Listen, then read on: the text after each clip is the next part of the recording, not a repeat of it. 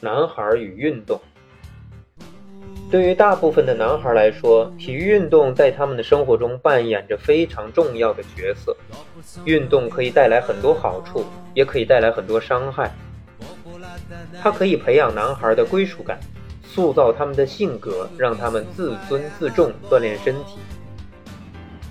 然而，运动也会伤害他们的身体，限制他们的思想，扭曲他们的价值观，给他们造成失败的巨大压力。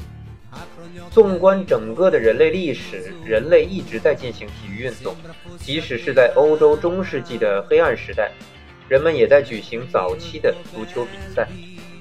大部分文化都有赛跑项目，罗马就公开表演的格斗，而雅典有奥林匹克运动会。不仅成年男性要参与体育运动，还吸引了男孩的参与，这可能给了他们发泄旺盛精力的途径，并给了他们展示自身长处的机会。体育运动为男孩提供了一个近距离接触父亲、接触其他男孩和其他男人的机会，这主要是通过共同的兴趣实现的。体育运动是加入集体的一条途径。对于男孩的父母来说，进行体育运动是一项主要的兴趣和挑战。我的一个朋友曾经在别人的劝说之下加入了一个男子室内板球队，但他不是很热心。用他自己的话来说，他认为这是男人的无聊运动。但是他很快发现，没有比这更吸引人的活动了。在这个队里，人们互相爱护，互相鼓励。在这里，人们共同努力，共同交流经验和技巧，对待彼此也都非常热情。在这里，年轻人的活力和技能得到认可，年长者的经验和看法能够得到尊重。让我的朋友感到惊奇的是，板球队让他们每一个人都很充实，也很快乐，而这种充实和快乐是在家里和工作中感受不到的。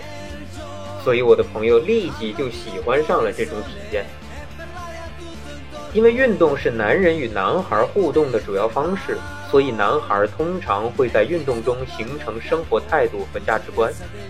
当孩子们刚刚能握住球拍或者拿住球的时候，他们就开始学习许多重要的人生道理，比如说输了怎么做，赢了怎么做。如何成为团队中的一员？如何能够做得更好？如何实现长期目标或者目的？如何通过实践来做好生活中的所有事情？等等。但是，运动有益的理念越来越受到质疑，运动正在变化，而且未必向好的方向发展。它对身体和思想都有危险，所以与过去相比，今天的父母更加的小心谨慎。作为父母，我们希望运动能够提高孩子的素质，但是有时候结果恰恰相反。特别是在男性运动中，易受影响的儿童从那些尚未成熟的男人那里学到了一些不健康的东西。你认为最可能的，可能会看到暴力。自私、脾气暴躁、粗鲁等等问题，这在任何的体育场都能够见到。一个男孩可能会通过打橄榄球或者踢足球变得勇敢和强壮，但同时他也可能会学会酗酒、粗鲁，甚至骚扰女人。体育教练、父母和领导就像一个部族的长者，他们应该记住，体育运动对于参与者来说就是一场游戏。而不是参与者要对运动负责。如果一项运动不能教会年轻人更好的生活，那我们最好终止这项运动。